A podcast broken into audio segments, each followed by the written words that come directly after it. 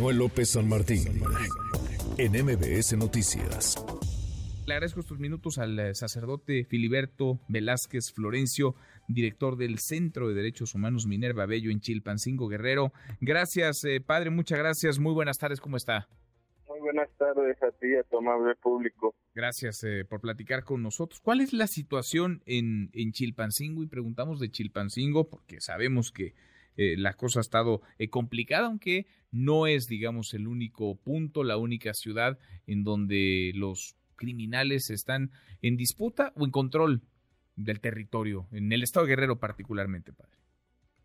Claro, mira, eh, pues ahorita pues hay una calma, digamos, en comparativa a lo que vivíamos hace 10 días y pues eso permite de una manera que eh, la vida cotidiana eh, se pueda restablecer, aunque la vida pues profunda, como tú decías, de las instituciones, pues sigue, ¿no? En, en, la calle de la amargura, como pues la Procuración de Justicia y la atención a víctimas. Esta mañana se tomó la Oficina Ejecutiva de Atención a Víctimas del Estado porque no les han depositado a las familias de desaparecidos y una de las acciones necesarias para pacificar es esa, atender a las víctimas. Entonces, digo, hay muchas cosas que en la apariencia podría decir que estamos bien, pero en lo profundo eh, del tejido social pues hay muchas deficiencias.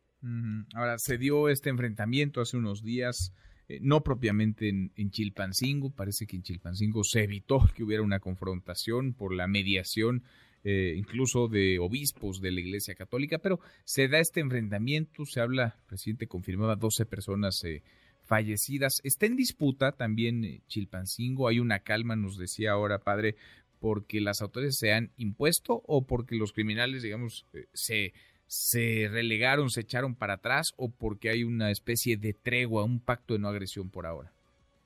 Bueno, digamos, hay lo que nosotros llamamos desarme del conflicto. Eso fue algo que se logró con la, mediación de tu servidor, eh, que ese conflicto pues tenga otras vías, otros canales que no sean las armas y pues eso es lo que estamos viendo eh, gracias a esta intervención. Eh, pues digamos, no, no, no, no, yo no estoy solo, la iglesia, pues soy parte de la iglesia y podemos decir la intervención de la iglesia. Entonces, pues eso es lo que ayudó y pues ya al Estado le tocará hacer ahora su chamba, ¿no?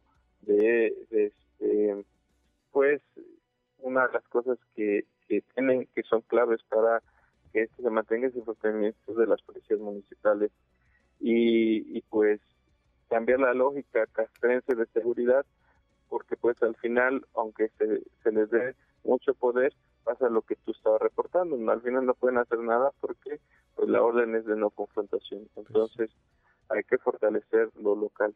Pues sí, pues sí, eh, se necesita, por supuesto, de profesionalizar, de capacitar, de equipar, de pagarles bien a las policías municipales, ni se diga a las policías estatales y a las federales. Entonces, padre, hay, digamos, vida entre comillas, normal ahora en Chilpancingo, el transporte público está funcionando, los comercios abiertos, las escuelas también. Así es, todo, todo está funcionando y esperemos que esto llegue a impactar en los próximos días también a otras regiones del estado. Bien, pues ojalá, ojalá, padre. Gracias, eh, muchas gracias por platicar con nosotros. Hasta luego. Hasta muy pronto, muy buenas tardes. Redes sociales para que siga en contacto: Twitter, Facebook y TikTok. M. López San Martín.